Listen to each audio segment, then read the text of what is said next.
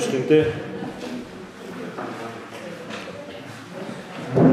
כמנהגנו בקודש בסייעתא דשמיא אנחנו נפגשים אה, בראשי חודשים כדי לתת אה, סימן טוב לחודשים, בעזרת השם לחודשי השנה, למימד הזמן שהוא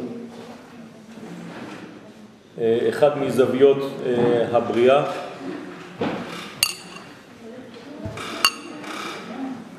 וכפי שהזכרנו בשיעורים קודמים, אנחנו תמיד מגלים רק דבר אחד בסייעתא דשמיא, את האין סוף ברוך הוא, שמתלבש בכל מה שהעולם הזה אה, מהווה פילטר ומסך של גילוי שעליו האין סוף מקרין את הסרט,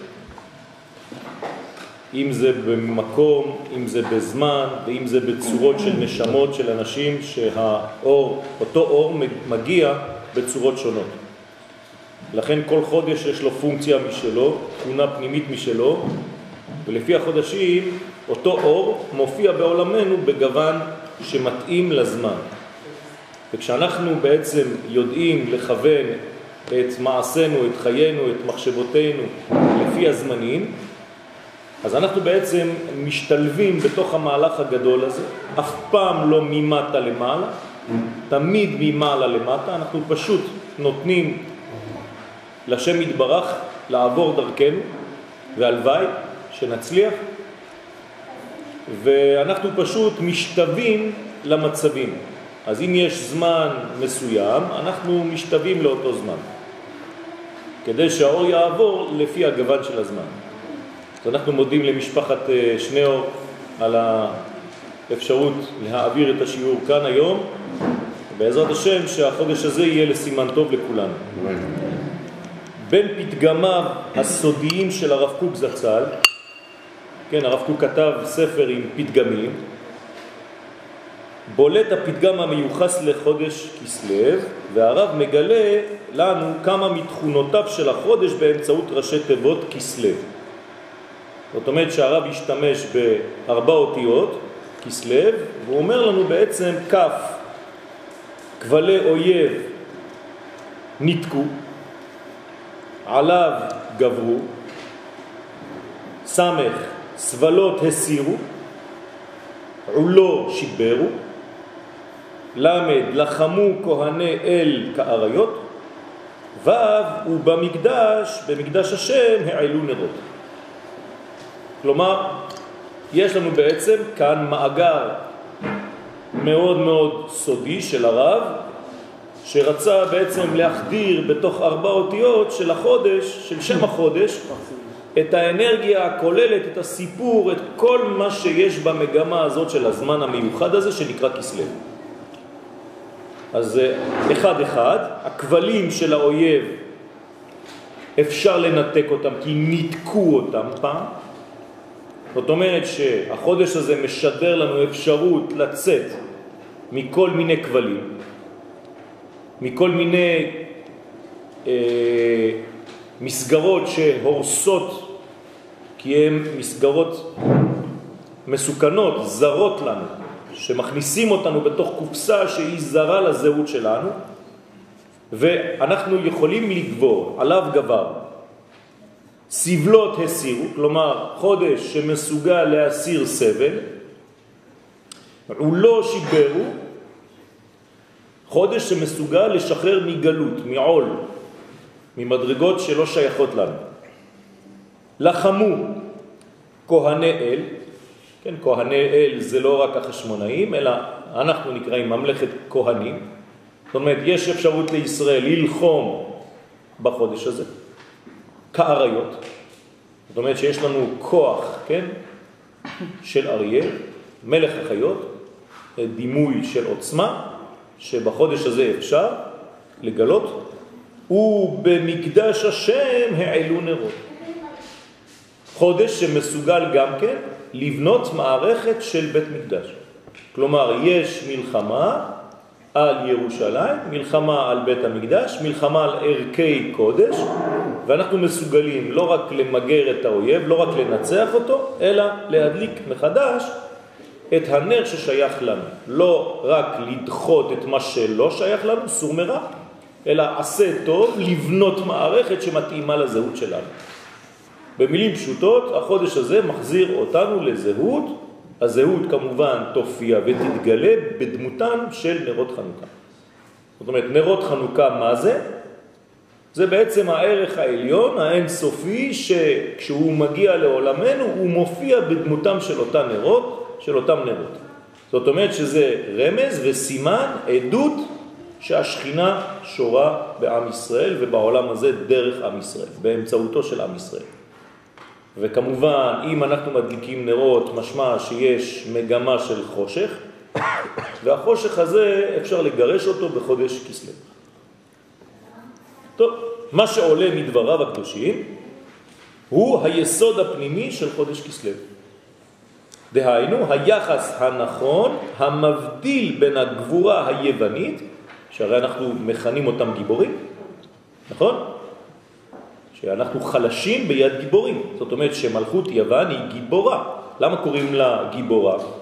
הרי זה מלכות של קליפה, זה מלכות של סטרה אחרא, זה מלכות של דברים שליליים. איך אתה יכול לכנות דבר כזה כגיבור? מה הגבורה של יוון? הריבוי. אבל אפשר להתגבר על הריבוי הזה. זאת אומרת שיש כאן הבדלה בין הגבורה היוונית שהייתה גבורה מוגבלת בזמן, בגלל שהיא לא איכותית אלא רק כמותית בלבד, וכל דבר שהוא כמותי אבל אין לו איכות פנימית, הוא לא מקושר לערכים של קודש, סופו להיעלם. הוא לא מופיע בזמן באופן תמידי. זאת אומרת שיש כאן בעצם מלכות שעלתה, שהתנפחה, אבל שכשהייתה בשיאה התפוצצה ולא נשאר שום דבר מהערך שהיה בעצם זיוף אחד גדול, אבל מפחיד מאוד. כלומר, מי שחי באותה תקופה לא ראה אור בקצה המנהרה, ראה חושך. ולכן יוון משולה לחושך, וחושך על פני תהום. חושך זו יוון, שהחשיכו את עיניהם ואת ליבם של ישראל לגזרותיהם. זאת אומרת שבהיסטוריה העכשווית אותם אנשים שחיו באותו דור לא ראו בכלל שום תקווה. לכן זה גבורה שמוגבלת בזמן, כלומר אנחנו עכשיו רטרואקטיבית רואים שהדבר עלה, עלה, עלה ונעלם, התפוצץ כלא היה, וזה אומר לנו בעצם אל תפחדו, גם בהיסטוריה המודרנית שלנו כנראה שיהיו דברים דומים, וזה מופיע גם כן בחודש כסלב, שכאילו יש איזה מין מפלצת, אבל הכל רוח, הכל מנופח, זה בלון רוח, אין שום דבר בפנים. לא להיכנס לפחד, שם הייתה גבורה מאוד חזקה והתגברנו על זה, אפשר להתגבר גם עכשיו. למה? כי כל הגבורה הזאת מוגבלת בזמן. לבין גבורת ישראל הנאחזת בערכי הנצח ולכן היא נצחית. למרות שהיא בכמות קטנה יותר, אבל כיוון שאנחנו נאחזים בערכים של קודש, אז כל מה שאנחנו עושים, כמו שאמרנו בשיעור של הבוקר, כל דבר חיצוני, אני מנסה לחפש בחיים שלי את הערך הפנימי של הדבר הזה, ואני מקשר את כל החיצוניות לעולם פנימי, ליסוד, שבעצם הוציא את הדבר הזה בסופו של דבר. ואם אני עושה את הפעולה הזאת בכל תחום בחיים שלי, אני בעצם קושר את כל המציאות החיצונית שלי, הגסה, הנמוכה, לערכים פנימיים, ואני מעניק לכל מעשה שלי ערך של קודש. ולכן הדברים ממשיכים. אם הדברים מפסיקים, זה אומר שזה היה שקרי. אם הדברים ממשיכים, זה אומר שזה אחוז בערכים עליונים שהם מבחינת הנצח. ולכן עם ישראל לא יכול להיגמר. לא יכול להפסיק את ההיסטוריה שלו, אין דבר כזה. למה? כי נצח ישראל, מי זה נצח ישראל? הקדוש ברוך הוא, הוא הנצח של ישראל. בגלל שאנחנו אחוזים בו, ובגלל שהוא יצר אותנו לכבודו, כן? אשר בראנו לכבודו, והבדילנו מן הטועים, ונתן לנו תורת אמת וחיי עולם נטע בתוכנו, לכן אין סיכוי בעולם שעם ישראל כן ייעלם מההיסטוריה, אין דבר כזה. והחודש הזה, חודש כסלב, בא להורות על הדבר הזה שיש לנו בעצם ניצחון מובטח, למרות הקשיים בדרך לאותו ניצחון. למה הניצחון שלנו מובטח? כי ניצחון קשור לבחינת הנצח. מי שהוא נמצא בקשר עם הנצח, תמיד מנצח. לא רק מנצח מבחינה של גבורה של ניצחון, אלא הוא גם כן המנצח על כל ההיסטוריה. זאת אומרת שאנחנו בעצם צריכים לדאוג להיות אלה שנותנים ומעניקים לכל העולם הזה את הקצב של הסימפוניה הגדולה הזאת, ועם ישראל הוא נבחר על ידי הסדרן הגדול להיות המסדר כאן בעולמנו. זאת אומרת שאם הקדוש ברוך הוא מסדר את הכל, הוא משתמש בישראל כדי לסדר את זה. זה נקרא בערכים שלנו תיקונים. כלומר, מה זה תיקון? להחזיר דברים לסדר. אנחנו לא ממציאים כלום ביהדות, לא עושים דברים שהם מבחוץ, הכל כבר נמצא. תוהו ובו הוא. מה שצריך זה להחזיר את הדברים לסדר, זה פאזל אחד גדול של שש אלף חלקים, שכל שנה אנחנו מחזירים קטע, מדרגה, חלק מהציור הגדול למקום שלו, ואז התמונה הכוללת הולכת ומתבהרת לפנינו, וזה הולך כמובן דרך בירורים, לפי הצבעים, לפי הגוונים של הבניין שאני בונה כל שנה ושנה. כמובן שהשנים מתחלקות לחודשים, החודשים מתחלקים לשבועות והשבועות מתחלקים לימים והכל הולך לפי מגמה מאוד מאוד ספציפית ומדויקת של כל התהליך הגדול הזה. גבורת ישראל המתחדשת בחודש כסלו היא גבורת אמת. כך אומר הרב קוק. מה זה גבורת אמת? לאפוקה, כן, גבורת השקר של יוון. זאת אומרת, יש גבורות מסגנונות שונים, הגבורה של ישראל היא גבורת אמת. למה? כי היא מתקיימת לעד. זאת גבורה לאומית שמופיעה גם באינדיבידואלים, כלומר בנבדלים, באנשים הבודדים, אבל שיונקים את כוחה מהגבורה הלאומית, שהיא יונקת את כוחה מהגיבור. אתה גיבור לעולם השם. אז אותו דבר, הקדוש ברוך הוא הוא גיבור, עם ישראל מקבל גבורה מאיתו התברך, והפרטים שאנחנו כאן גם כן מקבלים את הגבורה שלנו מהגבורה הלאומית שמקבל מהגבורה האלוהית. ואשר ביטויה מופיע בנר התמיד, עכשיו איך זה מתבטא בעולמנו? נר תמיד. שבמנורת המקדש, שהייתה כדברי הגמרא בשבת כ"ג עדות לכל באי עולם שהשכינה שורה בישראל. כל הגבורה הזאת מתבטאת בדבר שנראה לכאורה קטן מאוד. כן, נקודה של אור, מנורה. מנורה בדרום, מנורה רומזת לחוכמה, הרוצה להחכים ידרים, מנורה בדרום, כלומר החוכמה העליונה, החוכמה האינסופית, כשהיא מופיעה בעולמנו, יש לה ביטוי והוא הנר שדולק נר התמיד, ולמה נקרא תמיד? כמו קורבן תמיד, שזה רמז להמשכיות של הדברים לא נפסקים. לכן זאת קטסטרופה גדולה מאוד כשקורבן התמיד הפסיק. כשנר תמיד לפחות לא נראה לעינינו, גם אם הוא דולק באיזשהו כן, מנגנון סודי שאני לא מבין. אבל עצם העובדה שאני לא רואה היום נר תמיד, ושאני לא רואה קורבן תמיד, זאת קטסטרופה. למה? כי זה כאילו אנחנו סותרים את המהלך האלוהי שהוא תמידי. ולכן חייבים לחזור למצב הזה כמה שיותר מהר, להתמדה הזאת, לרצף הזה שאף פעם לא נגמר. ולכן זה עניין של עדות לכל באי עולם שהשכינה שורה בישראל. במילים אחרות, כשאין אור כזה בישראל, אין שום עדות, ולכן הקדוש ברוך הוא כביכול לא אל. שהרי נאמר, אתם עדיי ואני אל. אם אתם לא עדיי, אני לא אל כביכול. ככה אומר רש"י. דבר חמור מאוד. מתי הקדוש ברוך הוא אל? כשאנחנו עדים. איך אנחנו צריכים לבטא את העדות הזאת? על ידי הבאת אור השם לעולם הזה. כמובן שאם אין לנו מנורה, יש לנו דברים שמחליפים בינתיים, כן, את המצב הלא בריא שאנחנו נמצאים בו, שאין בו עדיין בית מקדש. אז יש מנורה, מיני מנורה, קוראים לזה חנוכיה, כן? המנורה שיש לנו בבית בחנוכה. זה מיני בית המקדש. זה בית המקדש, מקדש מעט, אור קטן שמזכיר לי את האור שאמור לחזור לעולם הזה, וכל עוד והאור הזה לא חוזר, אני לא יכול להסתפק בללכת לכותל המערבי.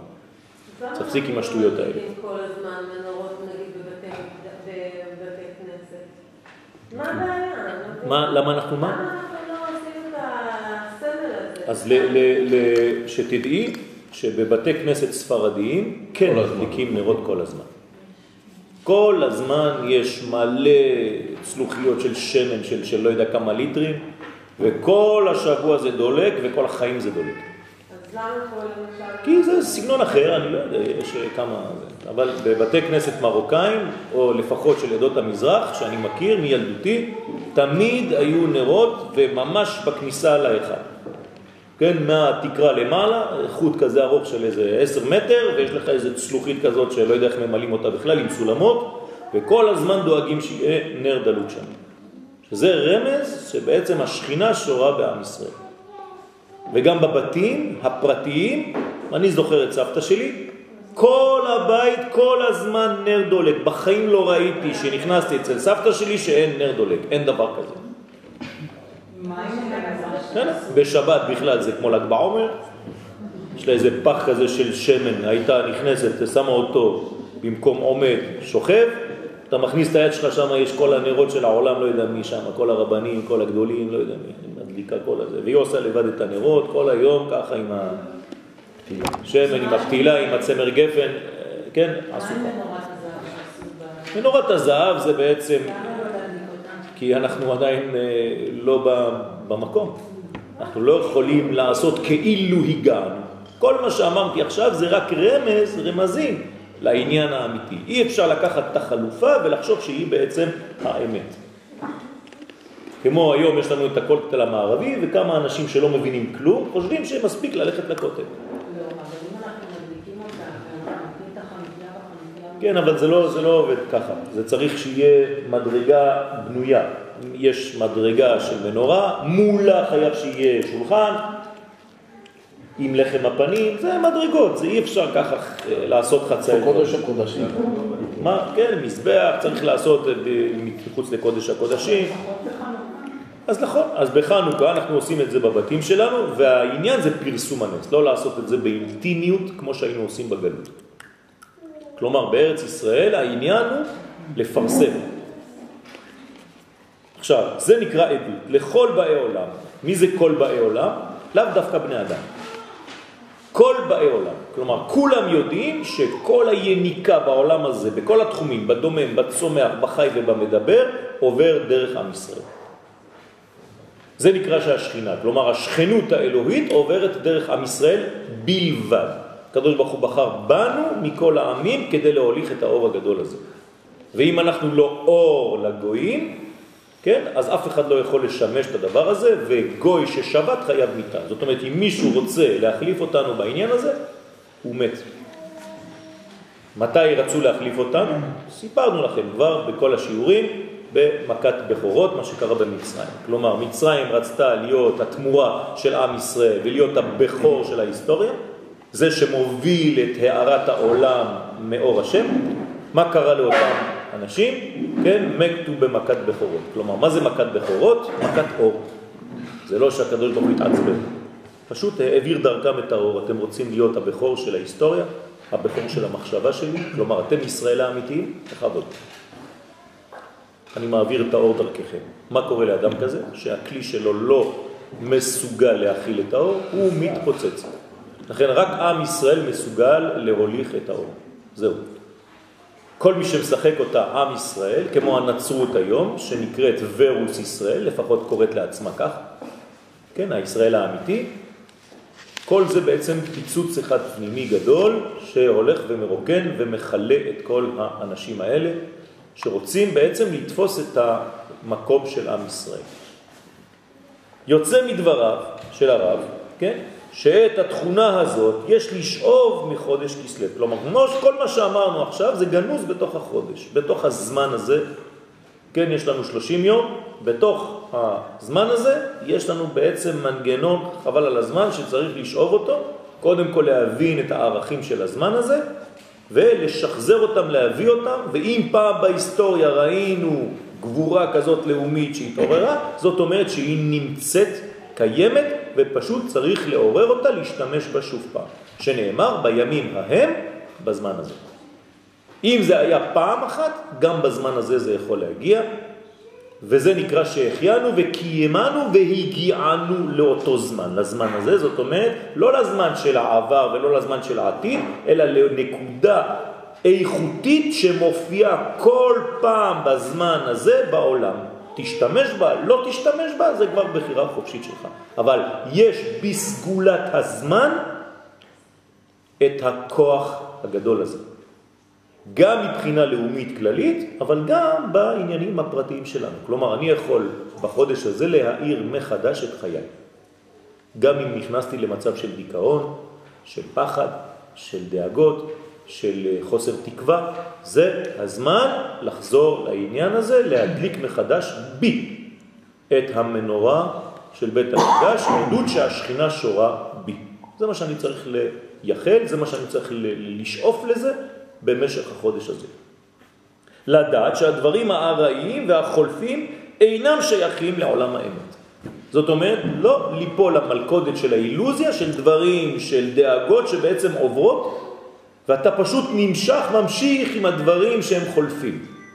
אז כל העולם שלנו בנוי מנפילות, אבל אחרי הנפילות יש אור, ואחרי הנפילות יש קימה ועמידה, שבע יפול צדיק וקם, אז אם הוא נופל שבע, מה זה וקם? שמונה. כלומר, וקם זה סוד השמונה.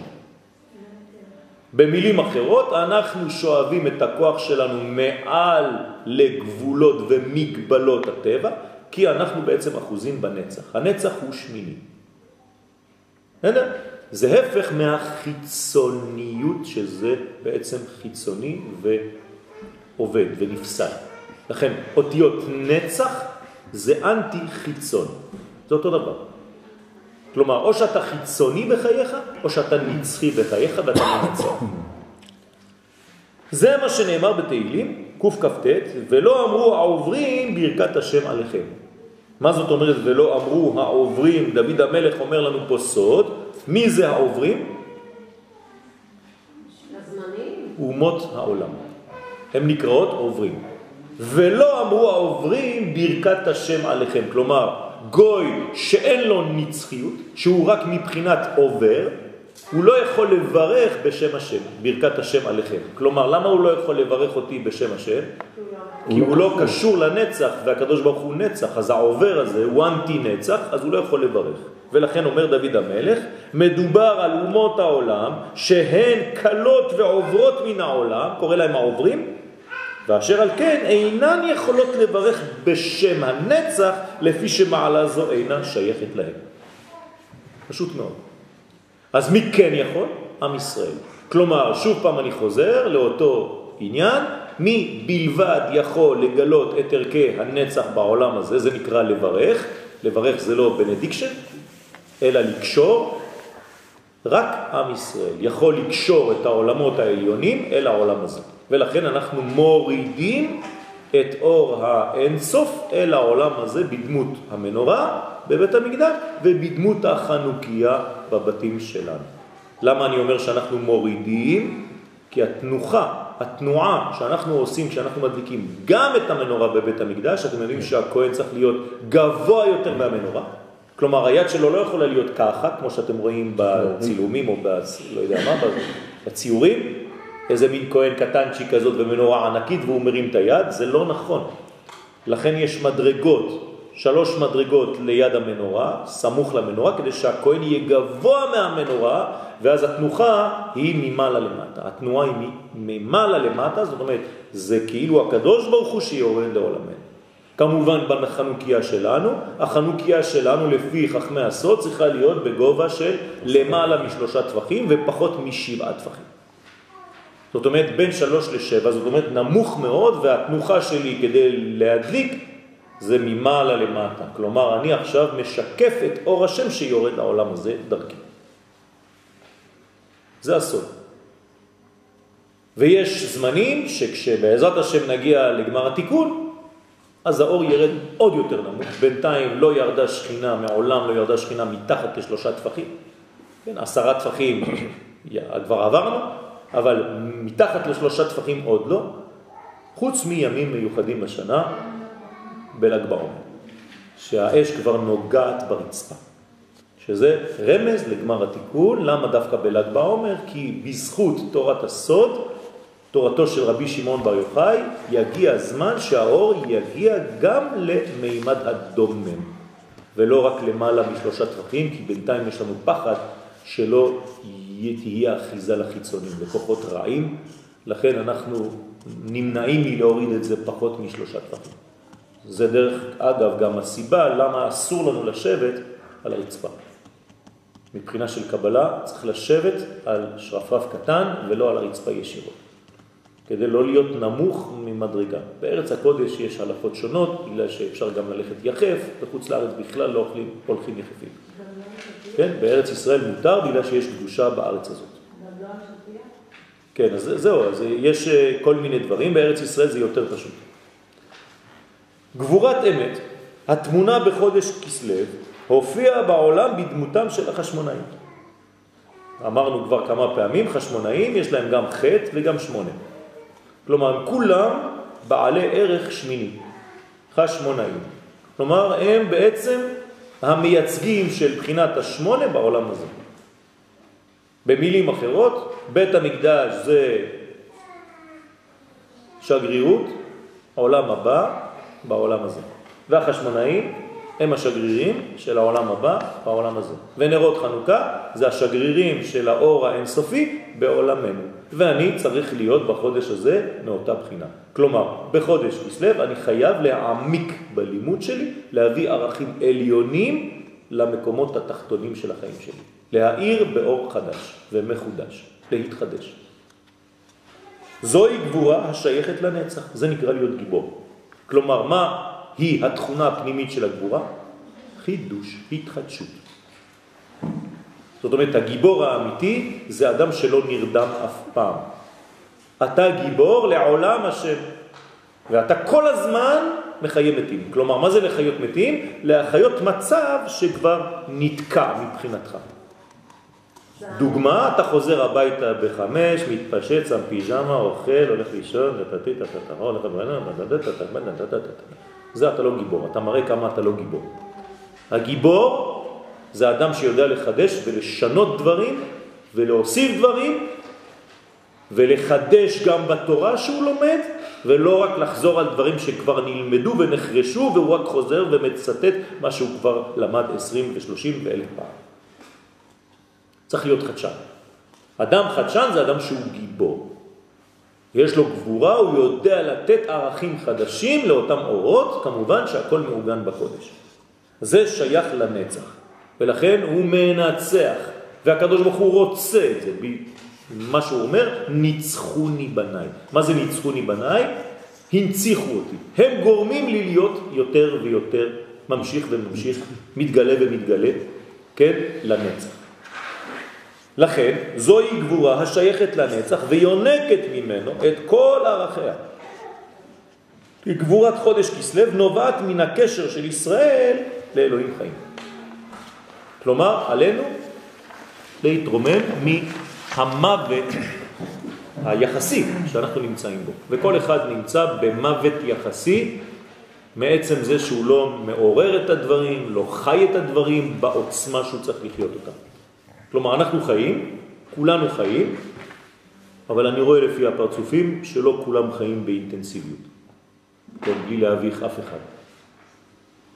אבל אפשר לראות על הפנים של בני האדם שהם לא חיים בעוצמות שהם כן אמורים לחיות. כלומר, אנחנו חיים מתחת לרף שאנחנו אמורים לחיות אותו. ולכן זה נקרא בעצם חטא. כי אנחנו מחטיאים את המצב האידיאלי שהקדוש ברוך הוא חשב עבורנו, ואתה חי פחות מהגובה הזה. הפער בין הגובה שהיית אמור לחיות לבין מה שאתה חי דה פקטו, זה בעצם גיהנום. זה הצער שאתה חש, וזה הצער שבעצם רואים על הפנים שלך. מי שקצת רואה יותר עמוק. בסדר? אז אפשר לשקר, אבל אי אפשר לשקר עם הפנים, כי הפנים הם הרפלקשן של הפנים. הפנימיות מופיעה בפנים. הארי הקדוש מייחס את חודש כסלב לשבט בנימין. למה אני אומר הארי הקדוש? כי יש אנשים אחרים, גדולי ישראל אחרים, שמייחסים את זה לשבטים אחרים. אבל אנחנו כהרגלנו בקודש הולכים לפי דברי האריזל, כמו שאומר הבן ישחי, אין לנו אלא דברי האריזל. אז הארי הקדוש קובע שחודש כסלב שייך לשבט בנימין. לפי זה יוצא כי תכונתו היסודית של הזמן הזה, כלומר, עברתי עכשיו ממימד של זמן לנפש. כלומר, הלבשתי את הזמן לבן אדם. אפשר לעשות דבר כזה? כן. פשוט מאוד, יש תכונה של זמן שמתאימה לזהות אנושית. כלומר, בחודש הזה כולנו בנימין. אנחנו חייבים לפתח בנו, גם אם אני משבט אחר, את התכונה הבנימינית שלי. כלומר, יש לי את כל השבטים בתוכי, וכל חודש צף לו חודש אחד, שבט אחד, מנגנון, תכונה אחת בנפש שלי. כלומר, מה זה בנימין? זה מה שאני צריך להבליט בחודש הזה. כלומר, אם האריזל אומר לי שחודש כסלב שייך לבנימין, אני צריך ללמוד על בנימין, מי הוא בנימין, ולהבליט את התכונה שלו, מה היה כוחו של בנימין ביחס לשאר השבטים. ואת הכוח הזה להבליט דווקא בחודש כסלב. לכן, העניין הזה, התכונה הזאת של הזמן, מתאימה לכוחות הנפש התמונים בבנימין בן יעקב. וידוע, אז הנה, אינפורמציה אחת חשובה מאוד בנוגע לבנימין, כי בנימין מכונה צדיק דילטטה. אתם יודעים שבין השבטים אנחנו קוראים רק לשניים מהם צדיקים. בנימין הצדיק ויוסף הצדיק. מעניין. יש תכונות אחרות לאנשים אחרים, אבל התכונה צדיק נתונה רק לשניים, ליוסף ולבנימין. מה ההבדל ביניהם? אחד נקרא צדיק תחתון ואחד נקרא צדיק עליון. בינתיים אנחנו לא נתייחס ליוסף אלא לבנימין כי זה החודש המתאים לתכונתו לכן הוא נקרא צדיק דילתתה כן, הצדיק של מטה לעומת יוסף המכונה צדיק דילעלה יוסף הצדיק הוא הצדיק העליון עכשיו מה זה צדיק? מה? לא הבנתי. לא, לא, לא. אם, זה, אם, זה, אם הם, יש להם שם אחר, זה כבר לא אותם תכונות. יש להם רק תכונה אחת שהיא דומה. מה התכונה שהיא דומה? שצדיק זה בעצם מעבר תמיד ממעלה למטה. כן, הפך ממה שחושבים אנשים, שאנחנו עולים כלפי הקדוש ברוך הוא, אין לאן לעלות, סתם עבודה זרה ושטויות במיץ. הצדיק מאפשר לקדוש ברוך הוא לרדת לעולם הזה. אנחנו לא עולים לשום מקום. כלומר, גם יוסף וגם בנימין, זאת התכונה של הצדיק, כמו שנאמר, זה השער לשם, צדיקים יבואו בו. מה זה השער לשם? לא השער אל השם, השער של השם, כדי להגיע לעולמנו. כלומר, הזרימה בשער הזה, דרך השער הזה, היא תמיד ממעלה למטה. זה השער לשם, הוא, זה השער שלו. כדי להגיע לעולמנו. וצדיקים מה הם עושים? עוזרים לו לרדת יותר. זהו. עכשיו, יש ביניהם הבדל. ועכשיו ניגע בהבדל כדי לדעת מהי תכונתו של הצדיק שנקרא בנימין, צדיק של מטה, כדי לעורר את זה בחודש כסלב שהוא מתאים לתכונה של אותו צדיק. צדיק דלעילה, המסוגל להמשיך השפע העליון ממעלה למטה, על העולם הזה, כמו שנאמר עליו, ויחלקל יוסף את כל מצרים ואת כל אחד. ואת... כלומר, יוסף הצדיק מה עושה? דרכו עובר כל השפע האלוהי, העליון, דרך יוסף. אז הנה אני עכשיו הולך כאילו לסתור את מה שאמרתי בעצמי. למה? כי אני הולך להגיד שבנימין הוא צדיק ממטה למעלה. אז מה זה ממטה למעלה? הרי עכשיו אמרתי שיוסף הוא ממעלה למטה, הוא נקרא צדיק עליון. אם כן, צדיק דילתתא הוא מי שמסוגל להלהיב נשמות בני ישראל לאביהם שבשמיים, להעלות תפילותיהם וכל עבודתם לרצון לפניו יתברך ממטה למעלה. אז מה עשיתי פה? להפך, זה בסדר, זה מסתדר עם יעקב, זה מסתדר, אז מה זה ממטה למעלה? מה אני אומר כשאני אומר ממטה למעלה? ואני אומר את זה בכוונה, כי אתם תפגשו את המונחים האלה, את המינוחים האלה בכל מיני מדרגות, בכל מיני ספרים. אז תגידו, הנה יואל אמר לנו שטויות, יש ממטה למעלה, לכן בכוונה הבאתי את זה ממטה למעלה. מה זה אומר? יפה, זה אומר שבעצם אני פשוט רק מעורר את התשוקה שלי, אבל אני לא זז. זה תמיד הוא שזורם דרכי יותר ויותר. כלומר, מה התכונה של בנימין או של הצדיק שנקרא צדיק דלתתא? זה רק לעורר את התשוקה להתחבר אליו. במילים אחרות, אני מתגעגע. לעורר געגועים דרך חיסרון זה מוליד רצון למלא, להשפיע. במילים אחרות, אני נמצא במצב שאני צריך לומר לקדוש ברוך הוא, התגעגעתי אליך במרכאות, אז אני גורם לעולם הזה שיהיה קצת חושך, ולכן חודש כסלב נמצא יחסית בחושך, כלומר בשיא החושך של השנה, שהרי הזמן הכי הכי הכי קצר בחודש הזה. זה בשבועיים הקרובים. ובדיוק בנר חנוכה הזמן מתחיל להתארך שוב. זאת אומרת שהקדוש ברוך הוא הביא בעולם הזה גם מבחינת האור מנגנון מיוחד שהחושך כל כך גובר בחודש הזה, כל כך חורפי, כל כך אפור, כל כך שחור, שמה זה אמור לגרום לך בפנים? לא דיכאון, געגועים. הדיכאון זה בדיוק שלא משתמשים בגעגוע באותה צורה נכונה. כלומר, הגעגוע והדיכאון זה בדיוק אותו כוח בערך אבסולוטי.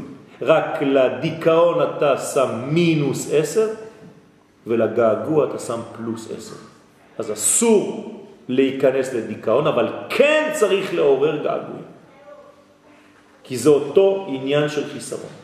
במילים אחרות, אני צריך להרגיש בחודש הזה חיסרון. כי אם אני לא מרגיש חיסרון, גם התפילה שלי לא תפילה אמיתית. כי מי שמתפלל באמת, כן, זה מי שבעצם מרגיש את החיסרון הזה. וזה העניין של התפעלות פנימית, כן, כמו שראינו בסעודה שלישית. מה זה להתפלל? כן, הביא, איך קוראים? שכחתי את השומרון. שומרון, כן. כן. מה זה להתפלל? זה לשון התפעל. נכון? היינו אמורים לומר לפלל. מה זה להתפלל? כאילו שאתה בעצם חווה את החוויה בעצמך ואתה בעצם מתפעל מהתפילה של עצמך.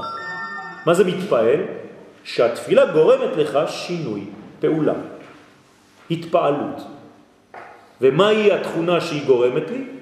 כן, הקשר. אני מחזק את הקשר שלי בגלל שאני מרגיש את החיסרון. אז זאת התכונה של בנימין. וזה עניינו של חודש כסלו.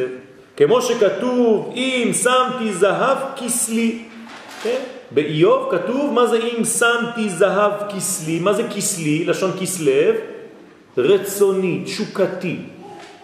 כן? כלומר, מילה נרדפת לכסלב זה תשוקה. רצון עז מאוד. כן, כן, כן, בעברית. אם שמתי זהב כסלי, שלפי דברי רש"י שם, פירושו, אם שמתי זהב, תקוותי וכל מחשבותיי. זאת אומרת, אם זה מה שמעניין אותי בחיים, לצורך העניין פה בפסוק זה זהב. אבל אני משתמש לזה לחודש כסלו. כלומר, מה אתה רוצה בחיים שלך? מה הן התקוות שלך בחיים? על מה אתה חושב בחיים? על איפה הכסלב שלך בחיים? זה נקרא כסלב. כלומר, תשים את הכסלב בהבלטה בחודש הזה תבחן את עצמך, תשאל את עצמך מה אתה באמת חושב עליו, מה הן התקוות שלך, לאן אתה רוצה להתקדם, מה הרעיונות הגדולים שלך בחיים. לא לשכוח את הדבר הזה ולא לוותר על זה. כי הדיכאון, מה עושה? מוותר על הכל. בסדר? אתה כבר לא אכפת לך משום דבר, למרות שרצית דברים גדולים, אתה כבר לא רוצה. ואמרתי לכם כבר כמה פעמים בסייעתא דשמיא, מי שלא רוצה ולא רוצה ופחות רוצה ופחות רוצה, בסוף הוא מת. מי שרוצה תמיד זה קודשא בריחו, זה נקרא הרצון העליון. לכן הוא רץ. רץ זה לשון לרצות. מה מריץ אותך בחיים? אם הפסקת לרוץ, זאת אומרת שאתה מתקרב למוות. שום דבר כבר לא מריץ אותך, אתה עייף. כמו שאמר היום עשיו, אנוכי הולך למות. כן? הוא עייף. מי עייף? הרצון שלו. הרצון שלו. אין לו כבר מדרגה, אין לו כבר בכורה, ויבז עשיו את הבכורה. כלומר, יכול היה להיות אדם עצום, גדול. ומי זה אותו עשיו? חלק מתוכנו. והרי הוא תאום ליעקב. זאת אומרת שבתוכנו מתרוצצים שני הבנים, לא רק בקרבה של רבקה, אלא בקרבי, שני הבנים מתרוצצים, ואני צריך לדעת, כן, שאחד כל הזמן עייף, כל הזמן בדיכאון, תן לו מיטה, הוא כל הזמן שוכב, זה מה שמעניין אותו בחיים.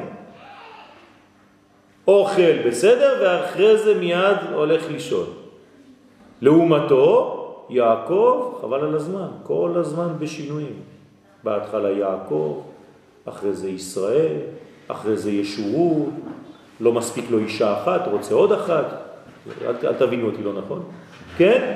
זאת אומרת שהוא כל הזמן בשינוי של הופעה. זה שיש לו ארבע אנשים, לא רק שתיים, כי יש שפחות.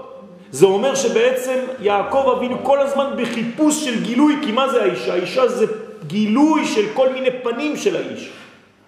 יעקב אף פעם לא מפסיק, אף פעם. פעם אחת בחיים אומרים שהוא רצה לנוח.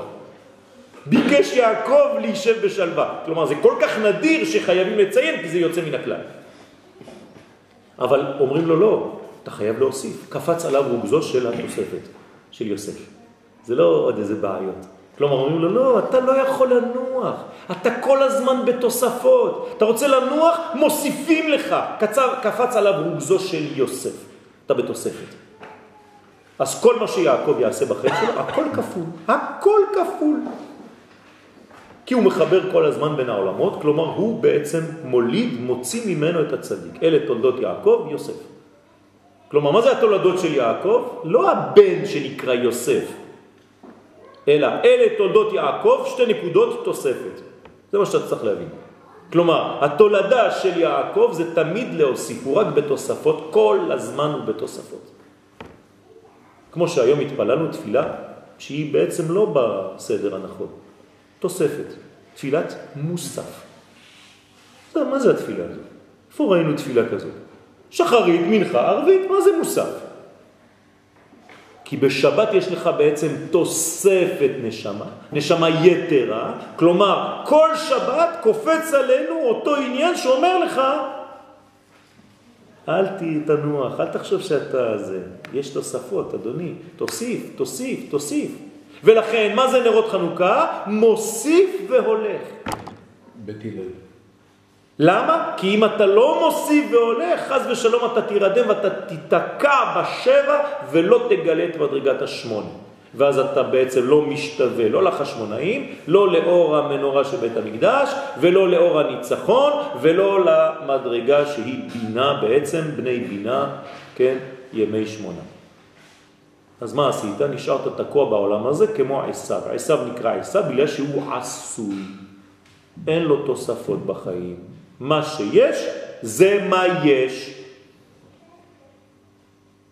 ולכן בפסיכולוגיה ובפילוסופיה ישנם שני פילוסופים שהם מרכזיים, אחד שנקרא ארקליט ואחד שנקרא פרמנית. פילוסופים גדולים מאוד. פרמנית מה אומר? מה שיש יש. כלומר עשיו. אין שינוי. עשיו אף פעם לא משנה בשם, מה שראית בהתחלה זה מה שיהיה בסוף. שום אבולוציה. לעומת זה פרמנית, הרקלית, הרקלית אומר, לא, כל הזמן שינוי, אין אף פעם. היום יום יעקב, מחר הוא יהיה כבר ישראל, אתה עלול לאבד אותו אם אתה לא עוקב אחריו. ויעקבני זה פעמיים.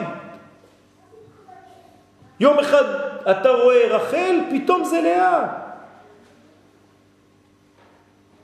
מה זה אומר? זה אומר שהבן אדם הזה זו דמות שהיא בעצם האבא שלנו.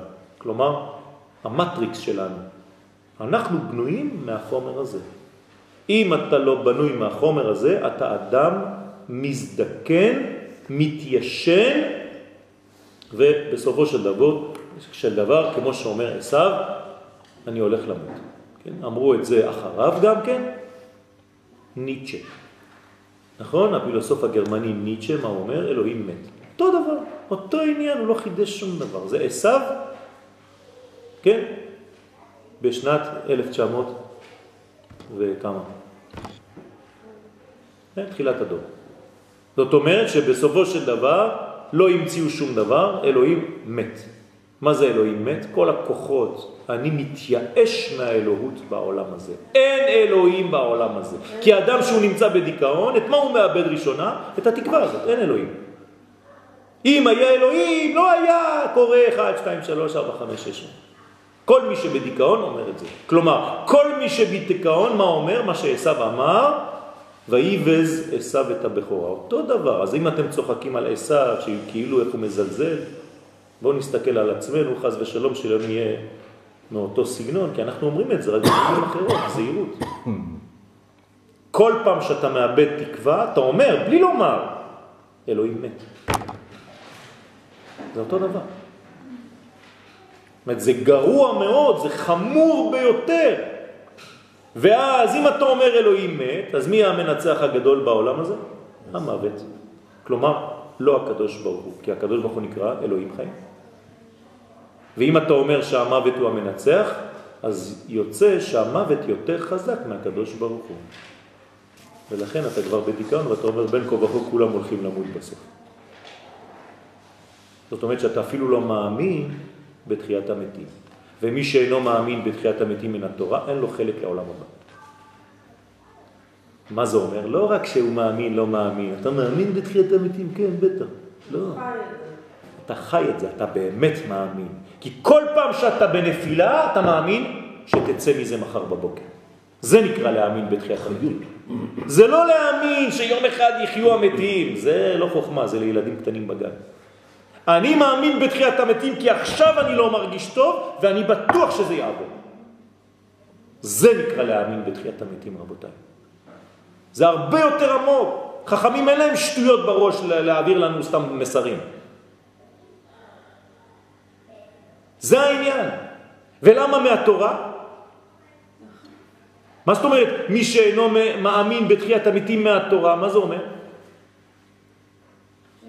למה מהתורה? מה זה התוספת הזאת? מספיק. מי שלא מאמין בתחיית המתים, אין לו חלק לעולם הבא. התורה נקראת תורת חיים. למה, למה מן התורה? מה אכפת לי אם זה מהתורה או מדי רבנן? כי החיות יוצאת ממנו. במילים אחרות, אם אתה לומד תורה ואתה לא חי ממנה, אתה לא חוזר להיות חי מהמוות שלך, התורה שלך, מן התורה, התורה שלך לא נכונה. כלומר, לימוד התורה שלך, מה אמור לעשות לך? להחיות את המת שבך. זה לימוד תורה אמיתי. ככה היא אומר הרב מניטו, זצ"ל, ליאון אשכנזי, אחד ממקובלי חכמי צרפת שבדור האחרון. התורה שלך לא מספיק חיה. אתה לא חי את התורה שלך, היא לא מחיה מתים. התורה שלך צריכה להחיות מתים.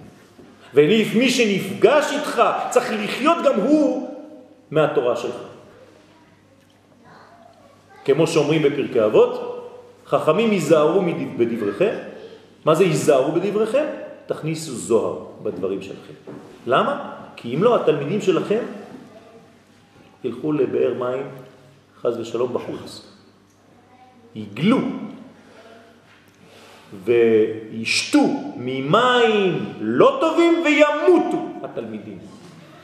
איך יכול להיות דבר כזה? כי לא שמת זוהר בדבריך. ובסוף חז ושלום יורשים גיהנום. כולם כבר אין תקווה, אין כלום. אז חכמים ייזהרו בדבריכם.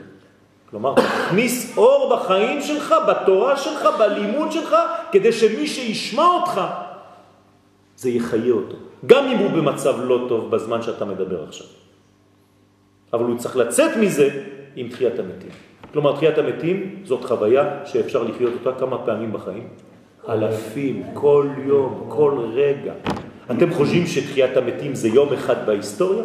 זה מראה כמה אתה לא מבין את המושגים. מי שלא מאמין בתחיית המתים מהתורה שהוא לומד, אין לו חלק לעולם הבא, כי אף פעם אין לו חלק לעולם הבא. הוא תמיד רק בעולם הזה. אין לו חלק בשמונה, הוא רק בשבע. הוא בשבי. בסדר? זה העניין. כלומר שכוחות של תשוקה ושל תאווה גנוזים בזמן הזה. כלומר, מה זה חודש כסלו? חודש תקווה. חודש של תקווה, של אור. מתי? בשיא החושך. בשיא החושך אני מביא אור. ולכן מתי צריך להדליק את המנורה של חנוכה? בדיוק כשהחשכה. כשתחשך. מי? מי כשתחשך? אתה. כשאתה תחשך. לא, גם בפיזי. כשאתה תהיה חשוך, כשאתה תהיה בדיכאון, בול, כשהשמש שוקעת לך, כשתשקע לו החמה. עד שתכלה רגל מן השוק, כלומר אתה בדיכאון, כבר אף אחד לא נמצא בחיים שלך, אין אנשים כבר מסתובבים בפנים, כלומר אין לך חיות כבר, אתה ריק, אתה לבד, שם תדליק. ותוסיף, מוסיף והולך, מוסיף והולך. כלומר, אתה חייב לחזור בחודש כסלו ממוות לחיים. כל אחד בתחום שלו. והנה היפוך מידת התשוקה. עכשיו, אם אני הולך להפך מזה, כלומר, עכשיו דיברתי על הפן החיובי, כלומר, מה אסור לעשות בחודש כסלו? וזה ההפך. הפך מידת התשוקה הוא העצלות. ואני מודיע לכם חגיגית שבחודש כסלו העצלות תתגבר ותחגוג.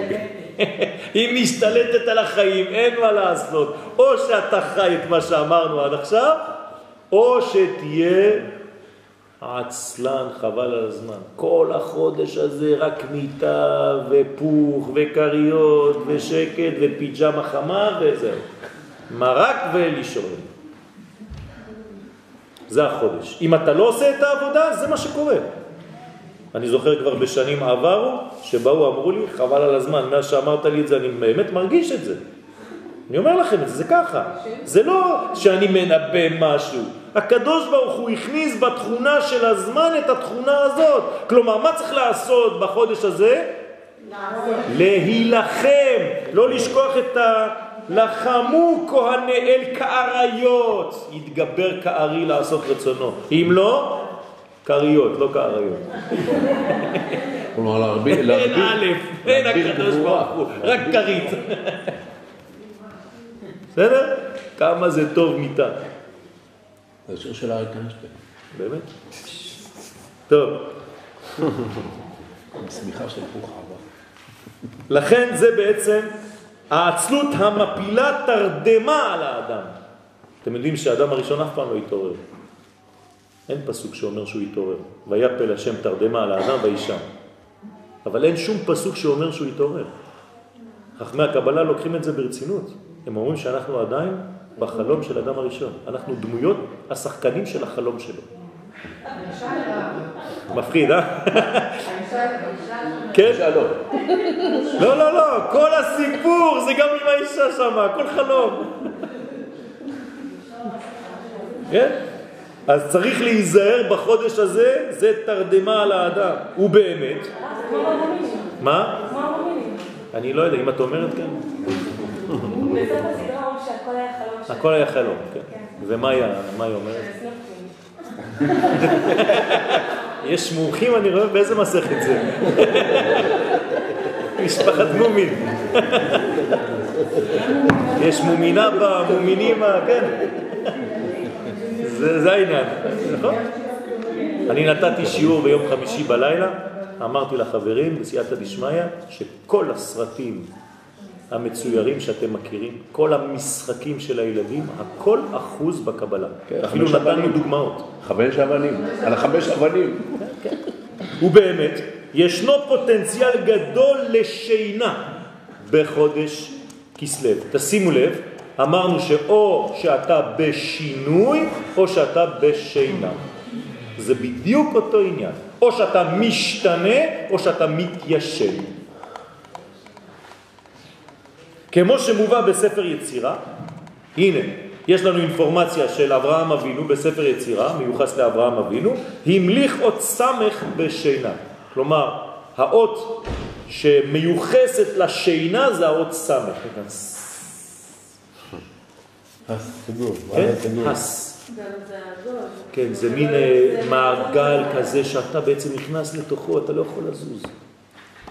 וקשר לו כתר, וצרפן זה בזה, וצר בהם קשת בעולם, כלומר המזל הוא מזל קשת, שבעצם יש לו את כל הגוונים, באותם צבעים שאתם רואים, והקשת הזאת היא גם כן רמז למה? לברית, עם האלוהים. ברית עם בורא עולם, שלא יהיה מבול, זאת אומרת שאתה צריך בחודש הזה להיזהר ולברך, במרכאות, בלי לברך, אבל זוכר הברית. זה לא מזל? מה? לא, אין דבר כזה קשת, זה קשת. אין דבר כזה. כן, זה קשת. כן, אני יודע שיש אנשים שאוהבים ככה קשת וכל מיני דברים כאלה. זה לא, לא. נכון, אבל זה לא זה. לא זה. להפך, זה בעצם, ה... אז תשימי לב לקשת, היא הפוכה. כלומר, אם זה היה בעצם מלחמה, כן, זה כאילו הקדוש ברוך הוא יורה עלינו חיצים, הקשת הייתה ככה. אבל בגלל שהקשת היא הפוכה, זאת אומרת שהקדוש ברוך הוא כמו לוחם שהפך את הכלי שלו והוא אומר אני בשלום. אתם יודעים שעושים ככה, כדי להראות שאני לא במלחמה, הופכים את הקשת.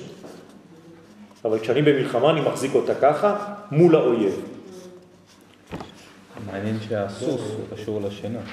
יפה, יפה, יפה. יפה. הסוס קשור לשינה ולכן גם מדמים את שינתו של, של דוד המלך לעניין של הסוס. דווקא. גם האותיות, זה נכון. סמך, גם הו' זה שש. נכון, על נכון, 66. נכון, שש, שש, שש. כלומר, יש בעצם כאן מדרגה שאם אתה לא משתמש בזה למדרגה של בניין, אתה נופל למלכודת הזאת. וכסלו בשנה, כמובן, כל הערכים האלה הם דומים רק בדברים שונים, אחד בזמן, אחד בנפש, אחד במזל, אחד בצבע, כן? וקיבה בנפש זכר ונקבה. כלומר, בגוף עצמו זה הקיבה שלנו. מה הפונקציה של הקיבה? מערכת העיכול. כלומר, כשאתה אוכל טוב טוב בשבת, מה אתה עושה? נגמר, אתה הולך לישון, חבל הזמן. שינה בשבת תענוג. אתה קם במוצאי שבת. כן? זאת אומרת שבאמת צריך להיזהר מאוד, הקיבה, אם אתה לא אוכל בצורה נכונה, יש לך כל מיני עדים שעולים למוח ומרדימים אותך. למה אנחנו רוצים לישון אחרי אוכל? בגלל העדים. זה כאילו, אנחנו, עושה אותך מסלול. עדים עולים מבפנים, עולים למוח. עבדתם פעם ביין? עבדתי בהכשרת יינות, כן? בכשרות יינות. אז אה, נותנים לך לעלות על החבית הענקית הזאת של איזה עש- עשר מטר גובה, ואתה צריך לפתוח, יש לך פתח כזה, אתה צריך לפתוח את זה, חבל על הזמן. עכשיו אומרים לנו, תיזהר, כשאתה פותח את זה, אל תכניס את הראש שלך קדימה, כי מהעדים שיעלו, אתה נרדם ואתה נופל לתוך הזה ומת. חד ושלום. ולכן יש הרבה אנשים שמתים בתוך הדברים האלה של היין. זה אותו דבר, כי זה עדים שעולים ומרדימים מיד. זה כמו סמים. אז זה העניין של הקיבה. ללמד שהשינה מיוחסת לקיבה, כלומר אדם שלא אוכל בצורה טובה, הוא כל הזמן רוצה לישון. עכשיו, מה זה לאכול בצורה נכונה? לקום מהאכילה עם עוד מקום לאכול. כך אומר הרמב"ם. כלומר, אם אתה משאיר עוד חלק ואתה יכול להמשיך לאכול ואתה עושה בכוונה להפסיק, ככה צריך לאכול. אבל אם אתה אומר, וואי, אני לא יכול יותר, התפוצצתי, כן, זה כבר מדרגה אחרת. זה כבר overdose. כן. היה צריך להיזהר מהדבר הזה. וכמאמרם ז"ל בברכות ס"א, קיבה ישנה. כלומר, מי ישן בעצם? הקיבה. אך שבט בנימין בצדקתו הפך כוח העצלות לתשוקה. מה זה בן ימין? מה אתם שומעים בבן ימין? בן של ימין. מה זה כוח הימין? כוח ימין של... השם עושה חי, ימין השם. כוח של תאוצה, כוח של כיוון, כוח של... כן, אני כל הזמן בפעולה. הימין זה לא פסיבי, זה אקטיבי. לכן בן של ימין, זאת אומרת בן אנרגטי. וזה העניין של הנצחיות. הפך את כוח העצלות לתשוקה, והוא כאמור פירוש שורש המילה כסלב. כן, מה כתוב על שבט בנימין בעניין של בית המקדש? שיש רצועה, נכון? שנמצאת גם אצלו. וכל הזמן מה הוא רוצה? לבלוע אותה. כל הזמן חפץ לבולעה. כלומר, הוא לא מסכים כאילו שבית המקדש לא יהיה הכל אצלו. במילים אחרות יש בבנימין תשוקה כזאת לבלוע את הקודש. לא להסתפק בקודש חיצוני, אני רואה ספרים בספרייה שלי בבית. אני רוצה לאכול אותה. היה נביא שאכל את נבואתו. לקח את הנבואה שהקדוש ברוך הוא אמר לו, כתב אותה ובלע אותה. מי זה היה? אה? יחזקאל. בסדר? שזה נגזר מלשון תקווה. מה זה התקווה הזה? בעצם הכסלב. וזהו שנאמר עוד, אשר יקות כן כסלב. זאת אומרת, רצון, תשוקה, רצון להתקדם ולבלוע ולאגור יותר ויותר, ואל תחשבו שאדם שממעט ולא עושה כלום, אז הוא צדיק. לא יודע למה זה נכנס בדורות האחרונים. תרצה פחות, אתה צדיק אמיתי. זה לא נכון. מי שרוצה הרבה, הוא החכם הגדול. כי אם הוא רוצה הרבה, יש לו מלא אנרגיות, הוא אף פעם לא עוצר, תמיד בחיפוש, תמיד בעוד מדרגה, בעוד מדרגה. זה נקרא תוספת, מוסיף והולך. עד איפה? עד אין סוף. למה? כי השמונה זה אין סוף.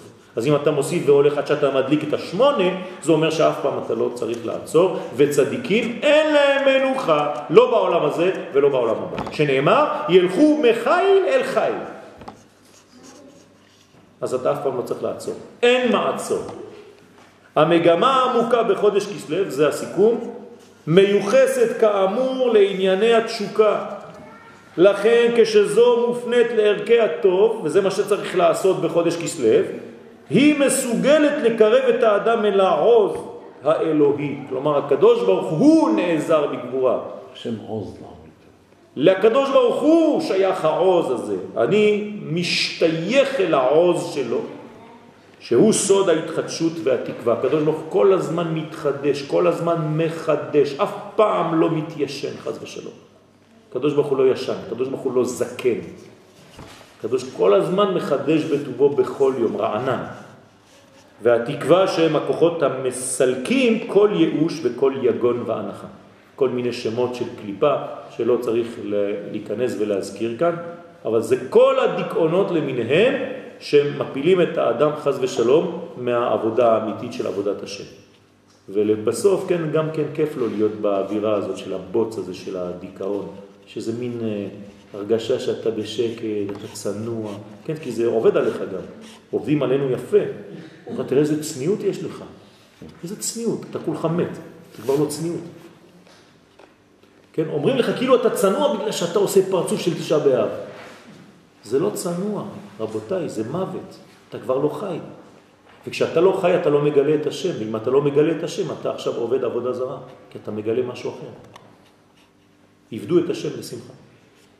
בחודש כסלב שולט מזל קשת, שנברא על ידי האות סמך, וכוכב צדק שנברא באמצעות האות ג', כלומר האותיות של החודש זה אותיות של קבלה, עמוקות מאוד, שם סג. מה זה שם סג? מיוחס לעולם הבינה, לספירת הבינה. כלומר, איזה מספר היא הבינה ממטה למעלה? שמינית. זאת אומרת שהאותיות של החודש הם רמז לעולם הבינה. יש עולם החוכמה שנקרא שם אב בקבלה, יש עולם הבינה שנקרא שם סג. יש עולם תחתון יותר שנקרא שם מה, ועולם המלכות הנמוך ביותר נקרא שם בן. אז אנחנו עכשיו בסג. כלומר, מה זה סג? בינה. סג זה בינה. עכשיו, מה זה אומר בינה? זה הנקבה של הבין, בין לבין. כלומר, בחודש הזה אתה צריך לראות מה בין, מה קורה ביני לבינה, מה קורה ביני לבינו, מה קורה ביני לביני. כלומר, אתה כבר לא לוקח את האלמנטים, אלא את הרווח שביניהם ומנסה לבדוק שם, בין לבין. כלומר, בחודש הזה אנחנו מסוגלים לגלות את הסודות שקיימים בין המדרגות. רק ככה אתה יכול מבינה להפוך לבונה, אל תקרא בנייך אלא בונייך. זה נקרא בניין. כלומר, מה זה הבניין? זה לא רק האבנים, זה הדבק שביניהם. מה מקשר אותי למדרגה הזאת? מה מחבר אותי לחבר שלי? מה מחבר אותי ללימוד? וכנראה שבדבק הזה צריך לחזק משהו. וכו' וכו'. מה מקשר אותי לחיים? למה אני לא מרגיש שמח כל הזמן? אולי הדבק שלי התיישן. אני עכשיו צריך לחדש, ואתם הדבקים בשם אלוהיכם, חיים כולכם היום, אם לא, אתם מתים.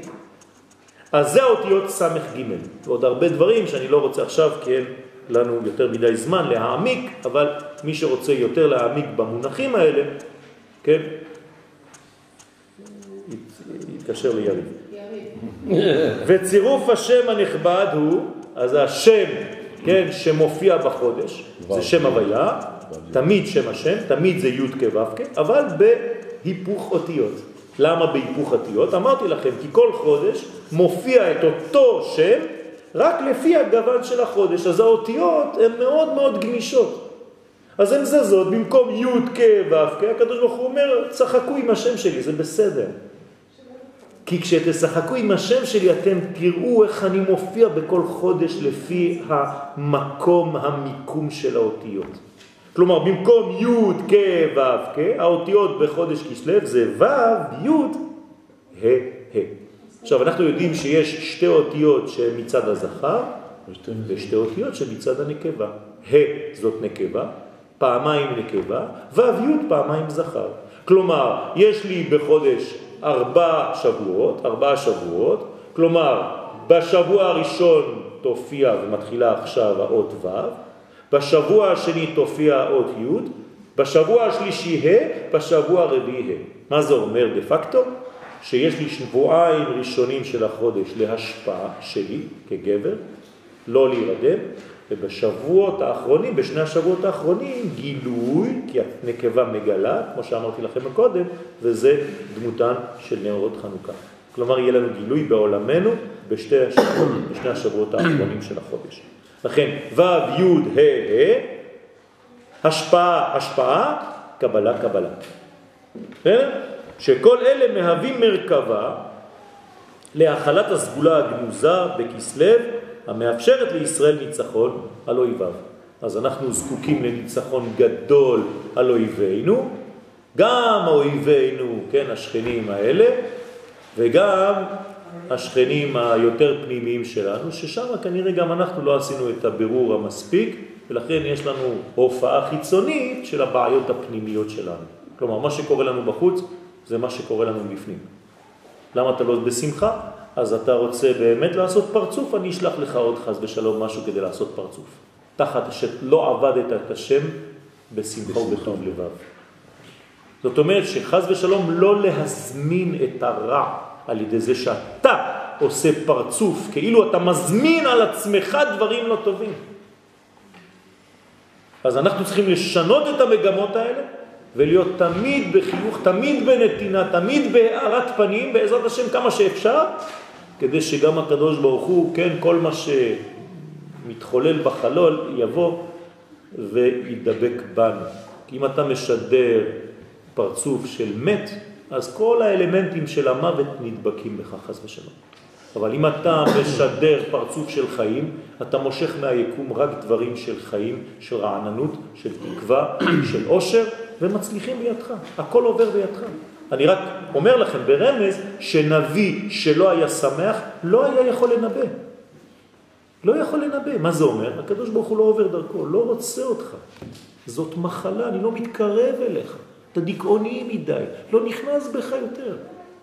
חז ושלום. יעקב, אבינו, הקדוש ברוך הוא לא נכנס בו 22 שנים, כי הוא היה בדיכאון. אנחנו גורמים לקדוש ברוך הוא להיכנס בנו, להשתמש בנו ולהיות אנשים חיים, ואנחנו בעצמנו, כשיש מישהו דיכאוני, אללה יסתר, לא רוצים להתקרב אליו, זה מדבק, נכון? אבל כשאדם מחייך וכל הזמן שמח, כל הזמן אתה בא לחבק אותו, כל הזמן, כן, לפחות להיפגש איתו זה כבר נותן לי שמחה. אדם דיכאוני בסוף נשאר לבד, אף אחד כבר לא רוצה להתקרב. כי זה מדבק, חס ושלום.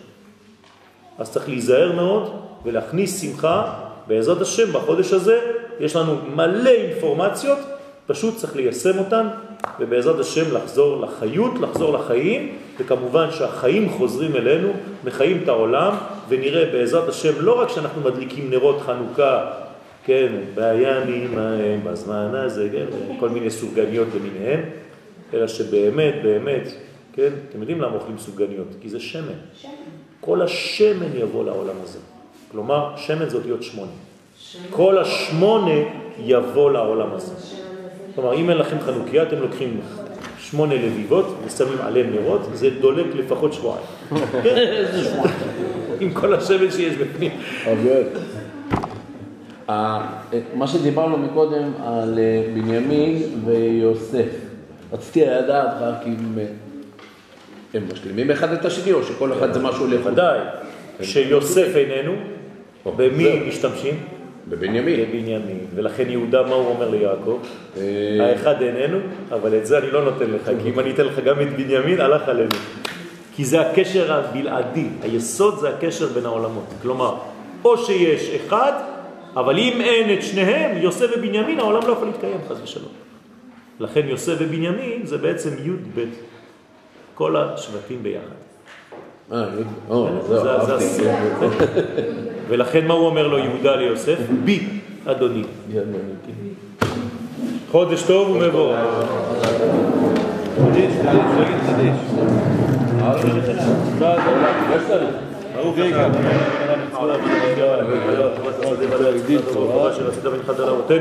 לאכול מפריה, מלשבוע, מטובה, ונתן אדוני אלוהינו עלינו על ישראל ועל ירושלים יראה,